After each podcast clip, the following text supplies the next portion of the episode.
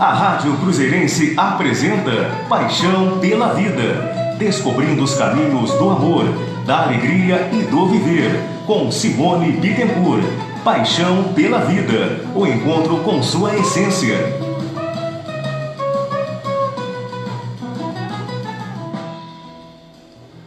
Boa tarde, feliz sexta-feira para todos nós.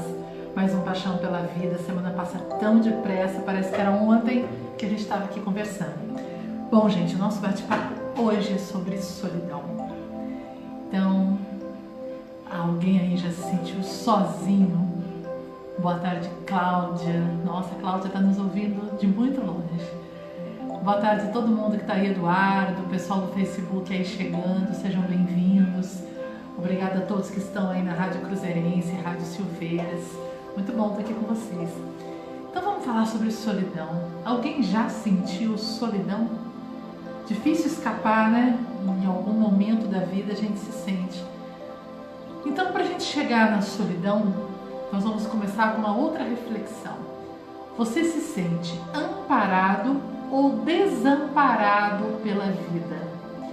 Nos momentos que são mais difíceis, aqueles momentos né, que, que a vida te chacoalha, você consegue perceber a proteção, você consegue reconhecer que você está sendo protegido ou você tem aquela sensação que você é um prego na areia? Sabe aquela sensação assim que parece que não tem ninguém por você? Tudo depende do olhar que você tem para a vida. Eu falo que toda semana que eu creio firmemente que nós somos luz. Ao crer que nós somos luz, eu sinto que nós somos extensão dessa energia divina e que nós vivemos num oceano de amor, num oceano de luz. Eu sou luz, você é luz, tudo que existe foi criado por Deus, logo vivemos no oceano de luz. Será que tem sentido, sabe aquela velha frase, morrer de sede em frente ao mar, né? Como eu posso morrer de sede de amar em um universo criado pelo amor? Tem alguma coisa errada? Como eu posso me sentir sozinho, desamparado em um universo onde tudo que existe é acolhimento e amor? Então talvez né, tenha alguma coisa aí que não está não tá encaixando. Então a gente se pergunta assim: será que eu. Ai, Eduardo, obrigada pela dica aí, que o som tá ótimo. Será que eu consigo reconhecer e permitir-me ser cuidada? Porque, por incrível que pareça, às vezes no momento em que a gente mais necessita de colo, a gente não aceita o colo que a vida está dando. Por que, que a gente não aceita? Porque a gente tem na nossa mente um formato. Sabe quando você faz um encaixe que você fala assim: bom, eu neste momento preciso de X. E X é X. X não é meio X, não é XY, não é Z, é X. Então você estabelece que você precisa daquilo e daquela forma. E aí essa sabedoria que te acolhe vem lhe trazer o que você necessita na forma de Y, na forma de XY. E aí você não consegue perceber que está sendo cuidado. Sabe quando a gente fala do, da história dos passarinhos, né? Quem já tem em jardim, quem já acompanhou um ninho de pássaros, sabe que nasce lá os filhotinhos e a mãe ela dá a comida na boca do filhote, ela mastiga a comida e dá mastigada né, no bico do filhote, na boca, no bico. Então ela cuida daquele filhote com o máximo de zelo, de proteção, de tudo. Tenta pegar o ovo no ninho se a passarinha estiver perto. Tenta chegar perto do passarinho, ela não deixa. Agora, quando o passarinho vai crescendo, não tem uma hora em que a passarinha, a mamãe, ela leva esse passarinho para um galho alto e ela empurra o passarinho para fora do ninho? E o passarinho tem que se debater no ar, porque ele ainda não sabe voar, ele não sabe que sabe voar, na verdade, ele não usou as asas dele ainda, e ele entra em pânico e ele vai ali meio sacolejando, meio. mas ele voa. Então vocês concordam comigo que neste momento o empurrão da mãe passarinho também foi uma forma de amar e de cuidar, mas que não era a forma de amor e de cuidado que o passarinho estava esperando naquele momento? O bebê estava acostumado a ser alimentado no bico, de repente a mãe vem e empurra ele para fora do ninho, opa, né? Então, tanto dar a comidinha no bico do bebê, quanto empurrar o jovem passarinho para fora do ninho para que ele tivesse que aprender a voar, foram formas de amar. Boa tarde, Sandra. Por que foram formas de amar? Porque se a mãe não dá aquele empurrão e o bebê passarinho continua achando que não sabe voar, continua preso ao ninho, ele não vai voar nunca. E a mãe passarinha sabe que ela não é eterna, ela sabe que ela não vai poder continuar dando comida no bico dele pro resto da vida. Então, o melhor que ela pode fazer pelo bebê naquele momento é empurrá-lo para fora do ninho. E isso me faz refletir sobre a vida, porque às vezes a gente se sente desamparado, a gente tem a sensação de que a vida não está cuidando de mim, que eu não estou recebendo né, a proteção, o carinho devido, mas é justamente o momento em que eu estou recebendo carinho e proteção em forma de algo que me empurra para fora do ninho. Acho que todo mundo conhece a história da vaquinha, né? Eu vou contar de novo só para contextualizar. Um mestre e um discípulo estavam andando, viajando por uma estrada, quando passaram né, na beira de um casebre, um lugar muito, muito, muito pobre. Pararam para tomar água ali e o mestre viu que era uma família, tinha uns 4, 5 filhos, e todos muito magros, muito empobrecidos. E o mestre perguntou para a mãe né, da família: do que, que vocês se vivem, né? Do que, que vocês sobrevivem? Ela falou: ah, o meu marido faleceu, tenho só eu com os meus filhos, e a gente tem essa vaquinha aqui. Então, tudo que a gente tem vem dessa vaquinha. A gente tira o leite, as crianças levam lá para o mercado, vendem no mercado, e assim a gente né, compra os alimentos. Ele falou, mas vocês não têm nenhuma plantação, não tem nada? Ela falou, não, a gente vive da vaquinha. Bom, saíram dali, né, foram começar a continuar o caminho. O mestre vira para o discípulo e fala para ele assim: volta lá, empurra a vaquinha da família no abismo, empurra ela lá no precipício. O discípulo ficou chocado, falou: como assim, mestre? Empurra a vaquinha no, no precipício? A vaquinha é o único bem que eles têm, é, é o que sustenta a família. Como que eu vou empurrar a vaquinha no precipício? Só que discípulo não debate muito com o mestre, sabe? Quando o mestre fala faz, o discípulo tem que fazer. Então, com uma imensa dor no coração, uma consciência culpada, ele foi lá e empurrou a vaquinha no precipício. Seguiram o caminho os dois em silêncio. E os anos se passaram, né? passou muito tempo, e uns 15, 20 anos depois, eles estavam de novo caminhando por aquela região, quando o discípulo pensou: bom, agora eu vou saber o que finalmente aconteceu, com medo danado de chegar lá e falar: puxa vida, né? Morreu todo mundo de fome, mas vou saber o que foi que aconteceu com aquela família. E aí ele foi ali e começou a perguntar né, para as pessoas da região: olha, aqui havia um casebre, morava uma mãe com vários filhos, vocês sabem o que aconteceu com eles, tá? Bom, ele descobriu a casa de um dos filhos. E essa casa de um dos filhos era uma baita de uma fazenda, assim, bastante próspera, né? Ele levou um susto, parou e falou: Olha, você era filho daquela senhora que morava aqui? Contou a história. Ele falou: Sim. Mas o que aconteceu com vocês que vocês enriqueceram tanto quando eu passei aqui 15 anos atrás? Vocês eram miseráveis, viviam de uma vaquinha. O rapaz virou para ele e falou assim: Então, é que logo depois que vocês passaram por aqui, aconteceu um acidente, a nossa vaquinha caiu no precipício e a gente não tinha mais como tirar leite para poder vender. Então, cada um de nós descobriu alguma outra forma de ganhar dinheiro. Né? Eu me tornei. É, como é que fala? Esqueci o nome. Eu comecei a plantar, né? Comecei a plantar, fazer horta, plantar, plantar milho. Comecei a plantar. Minha terra ficou fértil.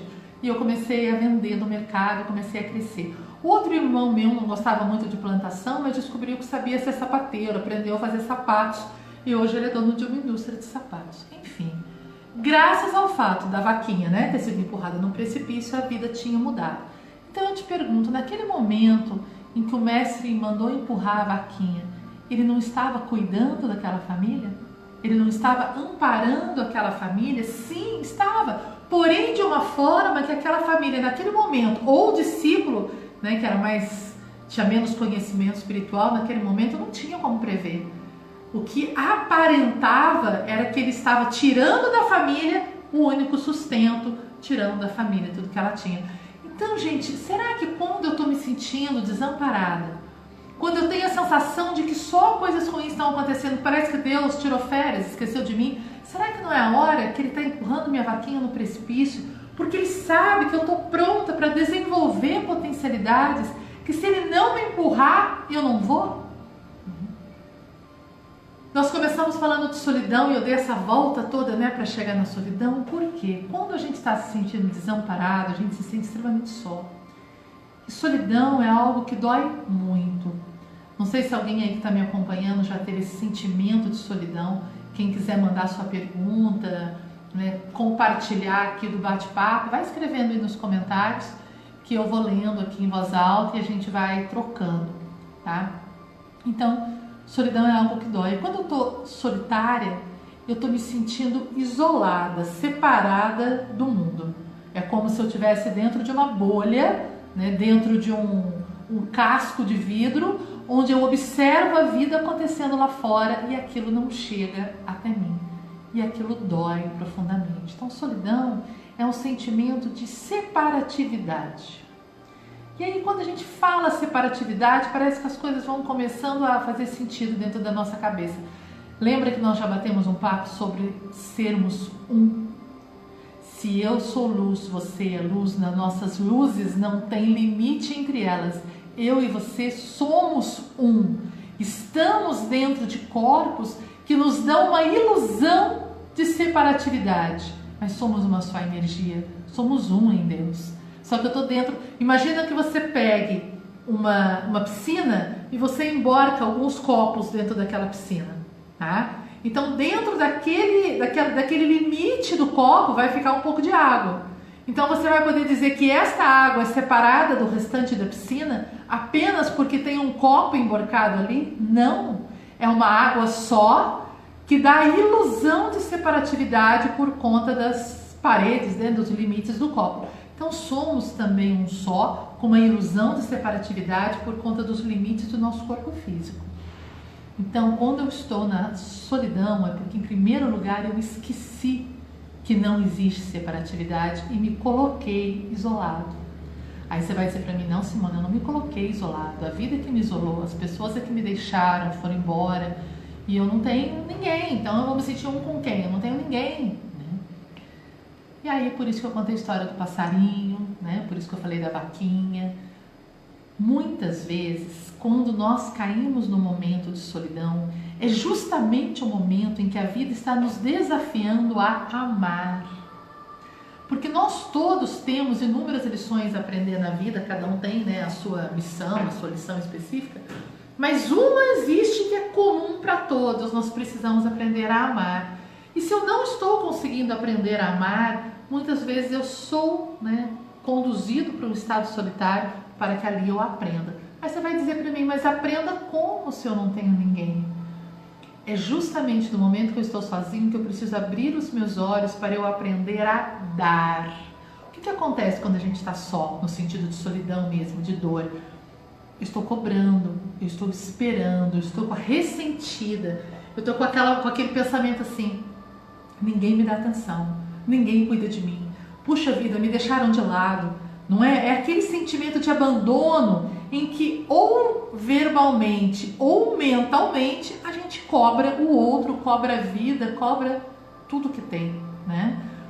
E aí é essa cobrança que cria essa ilusão de separatividade. Então, como é que eu curo um sentimento de solidão? Tomando a iniciativa de amar. Eu preciso me dar. E se não tiver ninguém perto de mim, no sentido de família, amigos, né, para eu compartilhar esse amor, eu tenho que amar mais ainda, porque eu tenho que estender esse meu amor a outras pessoas que eu ainda não conheço. Mas eu preciso me tornar útil. Não sei se vocês viram, na, tem uma palestra na internet, infelizmente eu não vou me lembrar do nome da palestrante, né? peço desculpas porque eu gosto de citar a fonte, mas ela é muito bacana, daquelas palestras da TED, quem está acostumado a acompanhar no YouTube sabe, em que a moça fez é uma história real, é uma paulista, e o que, que ela fez? Ela percebeu essa solidão que existe no mundo, cada vez maior, muita gente sozinha, né? E ela reuniu algumas amigas, parece que reuniu oito ou dez pessoas, e ela fez, fez uns cartazes em cartolina, onde ela escrevia assim: O que eu posso fazer por você hoje? Essa era a pergunta: O que eu posso fazer por você hoje? E essas 10 pessoas com 10 cartazes iguais foram para a Avenida Paulista, em São Paulo, e ficaram lá com aquele cartaz. Então, quando as pessoas passavam por eles, eles iam até as pessoas e perguntavam: O que eu posso fazer por você hoje? E ali eles tiveram as respostas mais diversas. Tinham pessoas que diziam para ele: Você pode só me dar um abraço? O outro dizia assim: Ah, eu estou carregando essa bolsa que está muito pesada. Você pode me ajudar a carregar ali até o metrô? Enfim, cada um foi né, dizendo o que precisava naquele momento e dentro dos limites deles eles foram tentando satisfazer. Chegavam uns e eu estou com fome. Ah, eu preciso de um, de um lanche. Então, ou eles pagavam, procuravam alguém que pudesse dar o lanche para a pessoa. E desse simples ato de 10 pessoas numa avenida com esse cartaz, isso se transformou numa ONG imensa, em que hoje ela possibilita encontros, assim, por exemplo, mães que perderam seus filhos, os filhos desaparecidos, elas procuram o filho para trazer de volta para a mãe. Pessoas, crianças que nunca tiveram uma festa de aniversário, sonham ter, elas possibilitam. Então a moça diz uma coisa muito simples, gente, não é preciso muito, basta você perguntar o que eu posso fazer por você hoje. E esse movimento, gente, é um movimento que nos tira da solidão. Porque na solidão eu estou pensando em tudo que os outros deveriam fazer por mim hoje. E aí eu me isolo, entro nesse copo, né, da ilusão da separatividade. A hora que eu viro a pergunta e começo a perguntar o que eu posso fazer pelo outro, como eu posso amar, onde eu posso me doar hoje, gente, não tem como não sair da solidão, porque tem um universo de pessoas aguardando atenção, amor, carinho, assim como você naquele momento. Só que preciso ter o seu movimento de doação e entender que essa sensação de desamparo, com certeza, é o universo empurrando sua vaquinha no precipício para que você fale, ó, cara, eu te dei outras opções para tentar amar, você não conseguiu, agora sinto muito, eu tenho que te dar solidão, para ver se dentro da solidão você faz esse movimento em direção ao outro. Porque isso, infelizmente, é verdade. Né? Eu já vivi momentos de solidão e acompanho muitas pessoas que lidam com a solidão hoje. E o que a gente sente é que quando a gente está na solidão, a gente fica muito amargo, a gente fica muito exigente, a gente não consegue nem perceber o que está vindo na nossa direção. Por quê? Porque eu criei um modelinho na minha mente daquilo que eu quero, da forma que eu espero. Por exemplo, eu quero amor, mas eu quero amor demonstrado desta forma. E aí o amor vem demonstrado de outra forma, eu não consigo perceber. Na verdade, tudo acontece dentro da nossa mente. Somos nós que determinamos se vamos ser felizes ou não. Somos nós que determinamos a vida que nós queremos viver. Depende dos nossos olhos. Tem uma historinha zen que diz assim: é, uma vez um viajante chegou num mosteiro, num mosteiro budista, lá no alto da planície, aquela paz, aquele ambiente sereno. E ele chegou e falou para o responsável pelo mosteiro: Olha, eu estou viajando e eu estou vendo que o mosteiro de vocês tem uma aura de muita paz. Eu gostaria de conhecer esse mosteiro e entender, né, de onde vem essa paz. Aí o, o chefe lá, o responsável, o monge-chefe, né, falou para ele assim: vem comigo, vamos fazer uma excursão aqui nesse lugar de paz, de harmonia que você está vendo, vamos lá. Aí foi levou ele na cozinha. Falou para ele assim: olha, aqui nesse mosteiro a gente só serve uma refeição por dia. A gente vive de modo muito, muito, muito frugal, muito simples. Então é apenas uma refeição por dia. Não tem café da manhã, almoço e jantar, né? Uma cuia de grão de bico, de sopa de grão de bico por dia, todos os dias, a mesma coisa. E aí ele foi, ele falou, agora eu quero que você só observe o horário da, né, de você servir, o horário da refeição, quero que você observe. E ele observou o primeiro monge. O primeiro monge pegava aquela cuia e olhava para o grão de bico antes de começar a comer, né? E ele fazia uma prece de gratidão ao universo e dizia: Senhor, muito obrigado por esse grão de bico. Muito obrigado por essa comida saborosa, pela terra que fertilizou esse alimento, pelas mãos que colheram, pelas mãos que cozinharam, por aqueles que fizeram essa cuia, que senão eu não teria onde comer meu alimento. Muito obrigado a esse teto. Ele fazia uma série de, de agradecimentos e com muita reverência ele comia aquele grão de bico. Rapaz ficou impressionado. Passaram por outra turminha assim de monges, né? e lá vinham alguns que comiam em absoluto silêncio, não diziam nada, só comiam. Né? Até que ele chegou num outro grupo um pouco maior de monges, né? E nesse grupo haviam muitas pessoas que tinham o mesmo comportamento. Um deles chegou para pegar a cuia do, do cozinheiro e falou para ele: de novo grão de bico? Eu não aguento mais comer grão de bico, era melhor nem comer. porque isso aqui não é alimento que se dê para um ser humano, isso não é justo, isso é uma exploração, enfim, né? Aí o chefe do mosteiro, não é chefe, não estou lembrando o nome, chefe é um absurdo falar chefe do mosteiro, mas vocês estão entendendo o que eu quero dizer, né? O monge mor, né, o monge responsável falou para ele, olha, você viu? Nós estamos num lugar onde você considera um ambiente de paz, o alimento é o mesmo a ser servido para os três grupos de monge, cada um deles recebeu o alimento de uma maneira. O grão de bico não mudou, o alimento não mudou. O que muda é a mente daquele que o recebe. O primeiro recebe o grão de bico com gratidão, agradecendo a Deus por ter providenciado aquilo. O segundo recebe em silêncio, nem lá nem cá. E o terceiro recebe com impropérios, reclamando. A mente do terceiro está tão atordoada, tão atormentada, que ele não consegue se sentir cuidado. Ele não consegue sentir que aquele grão de bico é um alimento que vai alimentá-lo não só no corpo, mas na alma. Ele não sente proteção com o grão de bico. O primeiro monge sente uma imensa proteção. O que, que muda, gente? Não é a forma como a gente olha a vida. Então eu posso me sentir amparada ou desamparada, solitária ou não, dependendo do olhar que eu tenho sobre a vida, dependendo de como eu recebo os acontecimentos que vêm para mim. Então, mesmo no momento em que a vida empurra minha vaquinha no precipício, se eu tenho esse entendimento, ao invés de me tornar um monge reclamão, porque jogaram minha vaquinha no precipício, eu vou me tornar um monge grato, que vai ter, Senhor, muito obrigada, é um desafio que o Senhor está me dando. Se o Senhor jogou minha vaquinha no precipício, é porque o Senhor sabe que eu tenho potencial para arrumar de outra forma, né? Então, essa consciência de que jamais, em um universo como esse que nós vivemos, repleto de amor, jamais eu poderia ser abandonada, jamais eu seria deixada sozinha, não tem um trecho do Evangelho que diz assim, não exatamente com essas palavras, mas diz isso, que a gente não precisa se preocupar, pois afinal de contas, os lírios do campo não tecem nem fio e têm mais bela das vestimentas, as aves do céu não trabalham e não lhes falta alimento.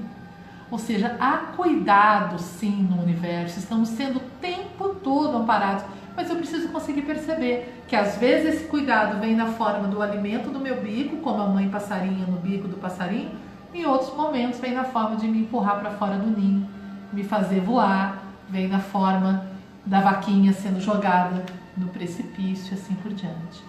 Então, presta atenção se você tem sabido receber, se você tem se deixado cuidar, se por engano, por equívoco, porque a solidão nos coloca num equívoco, você não está se tornando extremamente cobrador às vezes o solitário ele cobra tanto, tanto, tanto que ele suga, que ele esgota a outra pessoa. E aí quanto mais ele vai na direção do outro, vocês já tiveram essa experiência de estar conversando com alguém aí a pessoa vem chegando, vem chegando, vem chegando perto de você e você tem uma sensação de invasão, que ela está invadindo o teu espaço e quanto mais ela chega, mais passos para trás você tende a dar, porque ninguém gosta de se sentir invadido. E às vezes no momento em que eu estou solitária, eu estou tão triste, eu estou me sentindo tão vazio, que eu tenho a ilusão de que eu preciso do outro. E é no momento que eu estou solitário que eu tenho que descobrir que eu estou pronto para dar ao outro. Não lembro se é André Luiz ou Chico Xavier que diz assim: aquilo de que eu mais sinto falta é aquilo que eu mais preciso aprender a dar. É muito louco. Então, se eu estou sentindo falta de amor, é porque eu preciso aprender a dar amor. Estou sentindo falta de atenção, preciso aprender a dar atenção. Semana passada, quando a gente conversou sobre a comunicação nos relacionamentos, eu falei sobre a capacidade de ouvir. Né? Muitas vezes a gente não consegue ouvir porque enquanto o outro está falando, a gente está naquela ânsia de puxar a atenção para a nossa história, né? para nós. Então, nesse momento, eu preciso começar a me doar para prestar atenção no outro. O que eu posso fazer por você hoje? Que necessidade sua eu posso de alguma forma né, tentar suprir hoje? Então, quando eu começo a prestar a atenção no outro, eu descubro que tem um infinito de possibilidades para eu amar e para eu dar. Só que, claro, me tira da zona de conforto, né? Isso não tem dúvida. É, uma vez eu ouvi uma pessoa dizendo para mim assim: Nossa, eu tô num conflito danado com a minha irmã. né? Não estou conseguindo conviver com a minha irmã e morando só nós duas na casa. Eu falei, por quê? Ah, porque quando eu chego para ela para contar as minhas histórias, para contar para ela que eu estou me sentindo sozinha, que eu não tenho ninguém, que eu estou magoada, que eu estou doente, assim por diante, ela não quer me ouvir. Eu falei, o que, que ela faz nesse momento? Ela quer vir contar para mim que ela tem dor de cabeça, dor de barriga, dor de ouvido, dor, dor, dor, e ela não quer me ouvir. Então o que, que a gente vê? Duas pessoas solitárias morando juntos, certo? Por quê? Porque se uma delas se dispuser a ouvir a outra, vai conseguir sentir a energia de amor fluindo no relacionamento. Eu preciso ser a primeira a dar o passo no sentido de ouvir, de dar, ao invés de cobrar e exigir atenção como se eu fosse uma criança, que exige o tempo todo que o outro preste atenção em mim. Vocês já viram como é difícil suportar não ser o centro das atenções? Você vai falar para mim, ah não, eu não gosto que ninguém preste atenção em mim. Será mesmo? Será que a gente não tem essa ânsia de ser o primeiro a ser atendido? Se você chega numa padaria, tem um monte de gente, você não quer ser o primeiro a ser atendido? Quando você está num, num relacionamento, você não quer que o outro preste atenção em você primeiro. É sempre o primeiro, né? Então eu preciso repensar um pouquinho isso. Será que eu estou disposta a dar? Me relacionar implica em estar disposta a dar. E eu só recebo na medida em que eu dou. A balança não tem como ficar desequilibrada no universo. E essa balança eu posso não ver com meus olhos carnais, mas ela está no invisível. Eu vou receber na medida em que eu dou. Então, se eu não estou recebendo, eu preciso me questionar o que eu venho dando. Porque é sempre proporcional. Né? Será que eu venho colaborando para o crescimento das pessoas, levando algo de bom para o outro, porque eu estou querendo que o outro colabore comigo. Mas eu estou disposta a ceder o meu tempo, a ceder o meu amor, a ceder a minha atenção para sair do meu estado de solidão. E também cuidado com a coisa da troca, porque às vezes as pessoas falam para mim assim: ah, então tá, então para eu não ser mais sozinho, é, o que, que eu tenho que fazer? Eu tenho que começar a fazer um trabalho de caridade? O que, que eu tenho que fazer? Não adianta fazer com a intenção da troca, porque quando você faz com a intenção da troca, você não está dando, concorda? Se eu te dou amor na expectativa de que você me dê amor de volta, eu não estou dando nada, eu estou investindo em você, igual a gente investe numa poupança. Quando eu coloco meu dinheiro no banco para render, eu espero que ao término de um mês eu vá lá e recolha mais do que eu dei. Mais do que eu dei, não é nem só o que eu dei. Eu espero que o banco me retorne mais do que eu coloquei, porque foi um investimento. E no relacionamento, eu dou amor, eu dou atenção, eu dou carinho, esperando receber mais do que eu dei. Não é assim que a nossa cabeça funciona? Mas não é assim que o universo funciona. O universo funciona de forma diferente. Eu dou quando eu dou de verdade, aí eu recebo de verdade. Mas quando eu invisto, é como se o, o a vida dissesse para mim, só sinto muito, você se equivocou. O lugar de investir é no banco, não é no outro. O lugar de investir não é o relacionamento, o lugar de investir não é a maternidade. Eu não posso ter um filho para ele cuidar de mim na velhice, eu não posso exigir do meu filho que cuide de mim porque eu troquei fralda e abri mão da minha vida por ele. Eu não posso, porque isso não é amar, isso é investir, é ter um filho para investir. Como se estivesse plantando uma árvore para um dia eu poder colher os frutos. Isso não é amar. Amar é ter um filho para dar o meu amor a ele. Ele não me deve nada. Eu falo muito isso para o meu filho. Eu tenho um filho só, ele tem 15 anos hoje. E eu digo para ele: Filho, você não tem que cuidar de mim na velhice. Eu amo você porque eu amo. Eu cuido de você porque eu cuido. É amor. Amor não tem essa expectativa de retorno, gente. Então, quando eu estou na solidão, eu preciso me perguntar se eu venho dando ou investindo. Porque se eu estiver investindo, eu vou estar investindo no lugar errado. Eu vou estar investindo na vida e a vida não me retorna investimento. A vida só me retorna doação. Porque na hora da doação, quando realmente eu decido dar amor a alguém, só aquele ato de amar já preenche o meu coração e não sobra espaço para a solidão. Por quê? Porque o amor tira a ilusão da separatividade. Então, como é que eu vou me sentir sozinho se eu estou conseguindo, se eu estou me sentindo conectado com essa energia do amor? A Sibeli Leonetti colocou aí: cuidar é amor. Com certeza, quem ama, cuida. Não é? A gente fala tanto isso: quem ama, cuida. Por isso que amar dá trabalho. Amar tem que me tirar da minha zona de conforto. Imagina uma mãe, tá? Ela tem lá um parzinho de filhos gêmeos e ela tá lá deitada vendo televisão, ela olha os filhos e vê que os filhos estão chorando de fome, estão berrando de fome. E ela ama aqueles filhos, ela ama intensamente.